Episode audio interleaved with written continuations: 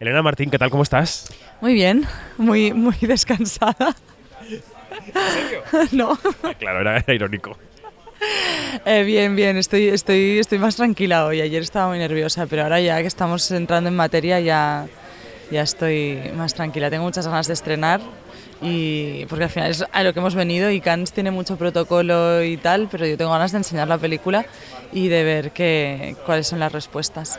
Estamos en la playa de la quincena de cineastas del Festival de Cannes, donde hoy se estrena Criatura, que es tu segunda criatura. segunda criatura. Eh, ¿cómo, ¿Cómo valoras, cómo sitúas que tu segunda peli esté en un festival como este? Yo debo decir que todavía, o sea, yo creo que lo, lo sentí, lo entendí el día que nos llamaron para decir que estábamos seleccionadas. Eh, y sentí, bueno, primero estaba muy bloqueada, pero Clara Roquet me llamó porque me conoce mucho y me dijo, Elena, no, no, no puedes hablar, ¿vale? Solo escucha.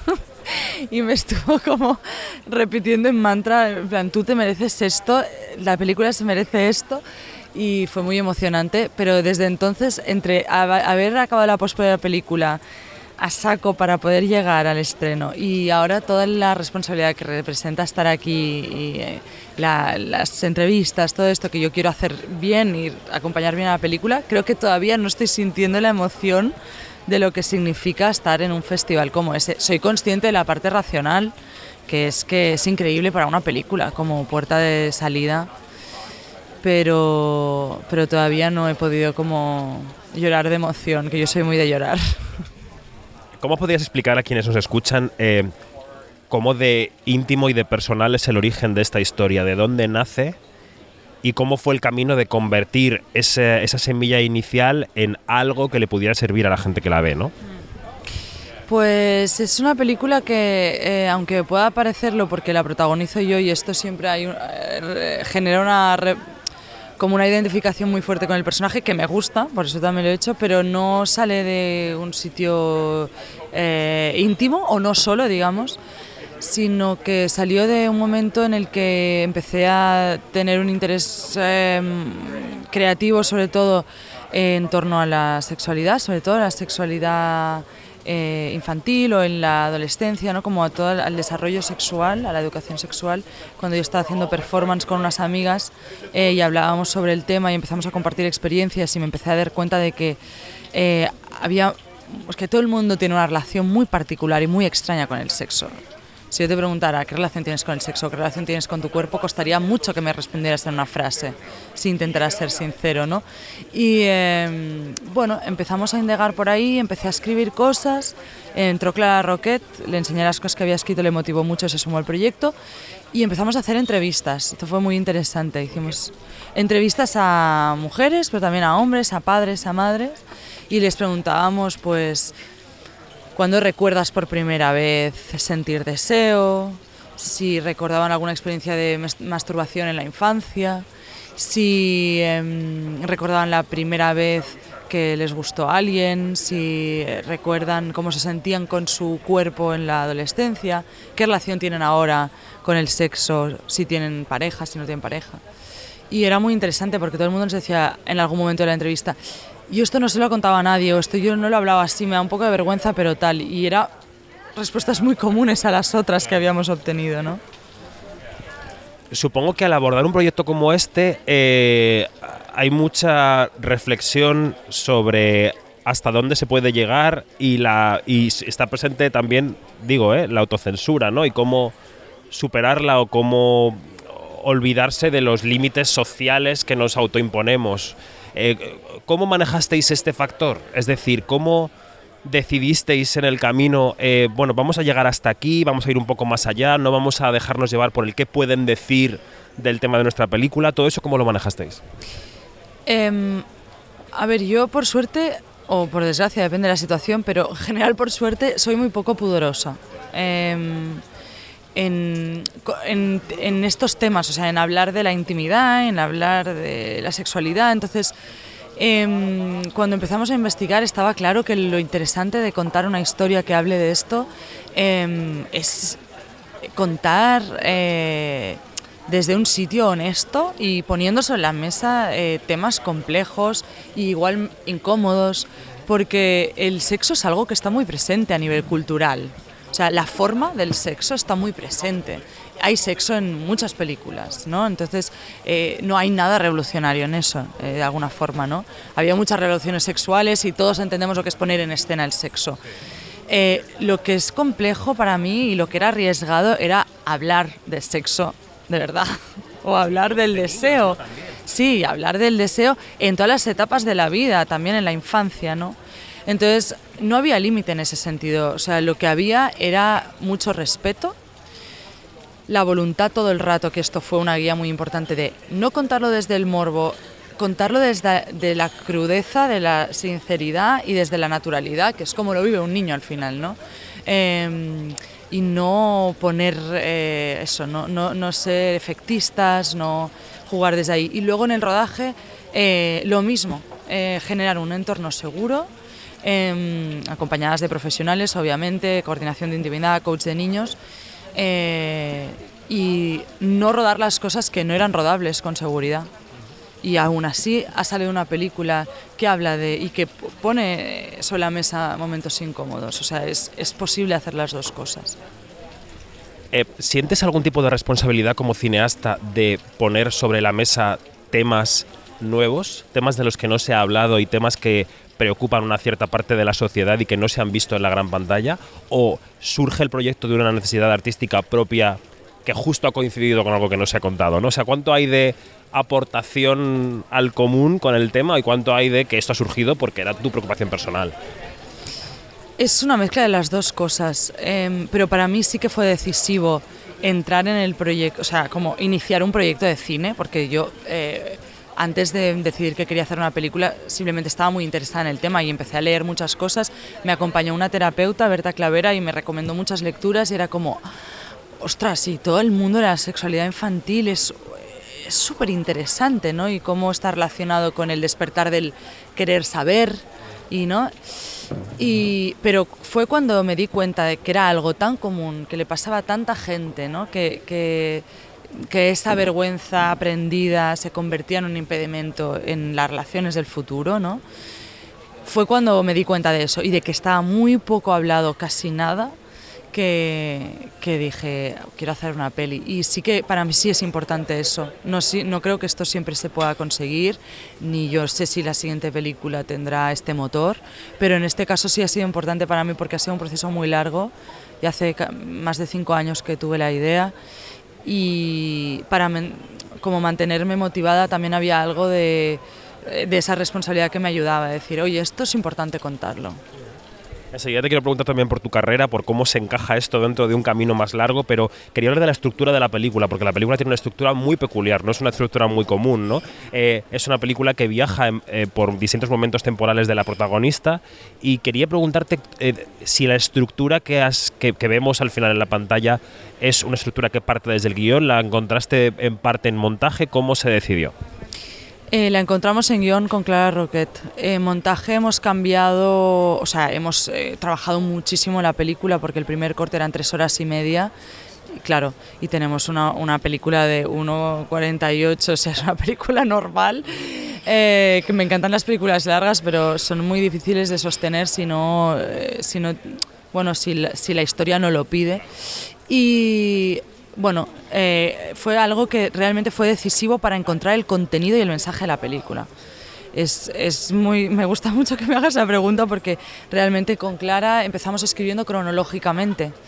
Eh, y era tan difícil que llegó un momento que casi nos planteamos, ¿y si solo contamos la infancia? Que, que es un poco el, origen del proyecto, ¿no? Y, y es, es, lo más, eh, ¿no? Como lo más nuevo que estamos contando.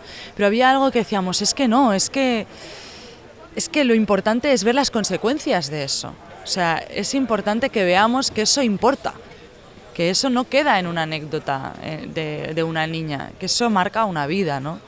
Y entonces eh, fue cuando encontramos que tenía que ser la, la edad adulta el hilo conductor que tomó todo sentido, porque cuando la edad adulta venía al final tenía que ser una conclusión y no hay conclusión, hay un proceso. Entonces, fue encontrar esta estructura capitular la que nos ayudó. Y aparte también estábamos muy obsesionadas que leímos un artículo de Brit Marling en el New York Times, eh, precioso, que ya hablaba de, hacía una reflexión sobre que la narrativa tiene, un, tiene una estructura de orgasmo masculino eh, donde hay un, un crescendo, un clímax y, y un release, ¿no? como una resolución.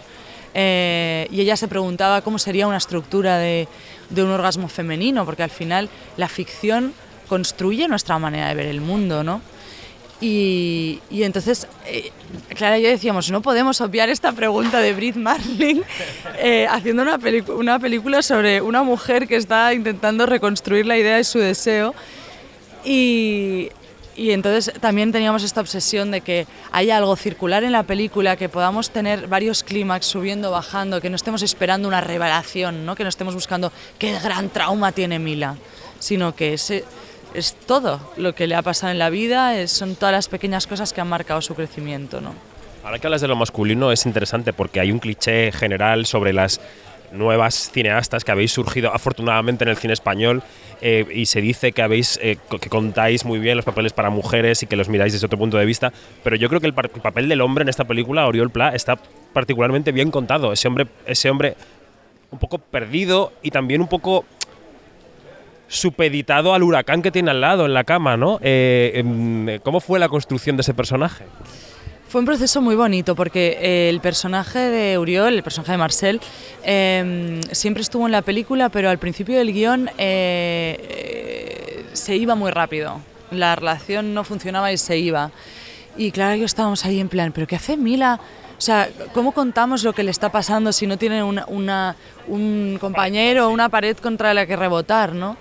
Y cuando decidimos que Marcel tenía que existir durante mucha más parte de la película, que tenía que ser eh, su acompañante en este viaje, la verdad es que me emociona porque fue muy bonito, porque nos dio la oportunidad de contar eso que a Mila también le ha hecho construir esta relación con su cuerpo, que es eh, ella como mujer heterosexual, que se ha de alguna forma pues, construido en relación a la mirada masculina, tiene a alguien que la quiere profundamente, que es un hombre hetero, que está ahí a su lado y que tiene sus propios miedos. Y a través de Marcel contar un poco también cómo se generan estos malentendidos, porque él tiene sus propios bloqueos que son distintos a los de ella, porque él ha sido educado como hombre cis y tiene sus mm, movidas, pero cómo sus miedos eh, retroalimentan también esa herida de Mila y viceversa. ¿no? Eh, Lo que decía es que el huracán de Mila, esa búsqueda que para mí es muy femenina y que la veo muy, mucho en, la- en mis amigas, eh, también la veo mucho en mis amigos gays, ¿no? como que, mm, que hay esta cosa de, hay un momento en tu vida que como has sufrido un tipo de represiones, dices, bueno, necesito salir de ahí, tienes una energía brutal, ¿no? Y, ahí- y contrasta a veces con mis amigos heteros que igual van más pasito a pasito porque no han tenido eh, obstáculos tan tan grandes en su vida. Estoy generalizando porque cada uno tiene su experiencia, pero entonces era muy importante y para mí el proceso con Uriol fue precioso porque eh, eran escenas súper complicadas de rodar. Escenas de sexo donde hay conflicto emocional en medio de la escena de sexo. O sea, eh, eso es muy difícil y me hizo sentir súper segura. Estuvo muy implicado en el rodaje. Él aportó mucho también al personaje. Eh, el su feedback sobre el guion, sobre el personaje en guion fue también muy importante. Así que muy, muy buena elección. Y que en estas escenas tú estuvieras delante de la cámara, ¿crees que ha ayudado? ¿O crees que ha sido un elemento más que ha requerido más trabajo, más paciencia?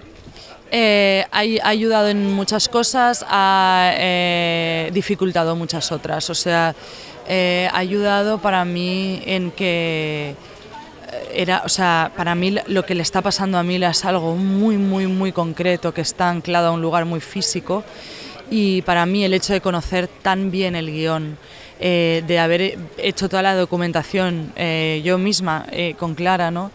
Y saber de lo que estoy hablando tan a fondo, ganaba mucho tiempo en lo que yo hubi- hubiera tenido que transmitirle a alguien, ¿no? Y, mm, y para mí también ha sido un viaje muy bonito el de poder encarnar este personaje de ficción, que es que es un personaje que es muy físico y que tiene una relación con su piel aparte muy concreta, ¿no? Y luego lo, lo difícil es estar dentro y fuera, o sea, para los actores también es difícil porque yo les dirijo desde dentro, salgo, reviso la toma, les digo cosas, pero eh, es otra manera de dirigir. Y por suerte todos ellos, la mayoría, bueno, los adultos, todos son también directores.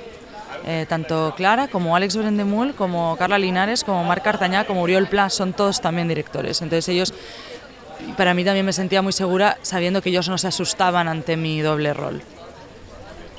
Eh, hablemos de la estructura de la carrera. Cuando hiciste la primera película y cuando tuvo éxito, un cierto, eso digo, eh, una cierta presentación en el panorama para ti, ¿pensaste que la segunda iba a llegar más rápido?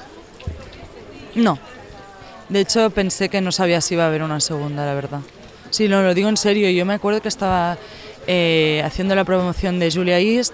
Julia East salió de un trabajo colectivo de la universidad. O sea, es una película que yo dirijo, pero para mí Criatura es mi primera peli como directora en el sentido de que es la primera peli que conscientemente decido dirigir y, hacer en general, ¿no?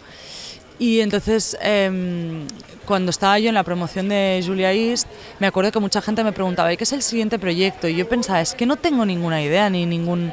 Y pensé, ¿cuántas cosas se producen? Y yo tengo otros muchos intereses y pensé, pues si no tengo otra idea no haré otra peli. Y cuando tenga otra idea haré otra peli. Y mira, mm, afortunadamente o desgraciadamente porque es muy duro hacer pelis, em, pues eso, de repente me enganché a este tema desde un sitio como de un interés muy así de, como de, estudiante, que yo soy muy empollona, y, y, salió esta película y estoy, la quiero muchísimo, estoy súper orgullosa de lo que hemos hecho pero no, es que no lo sé. O sea, las cosas vienen como vienen. Igual tardo 10 años en hacer otra o igual tardo uno. O sea, también me gustaría probar qué pasa cuando los procesos son más rápidos y de repente es un guion menos delicado y... Ah, ¿no? No sé.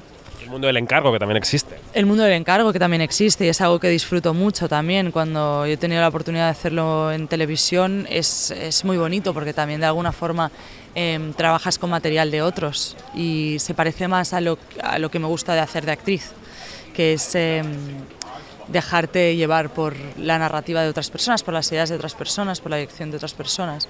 Eso es muy bonito porque también te enriquece. Bueno, pues Elena Martín, que este año ya no tienes más remedio que subirte al carrusel y ya hasta el estreno en septiembre, eh, pues eh, promocionando y acompañando Criatura. Gracias y suerte en la premier de hoy. Muchas gracias.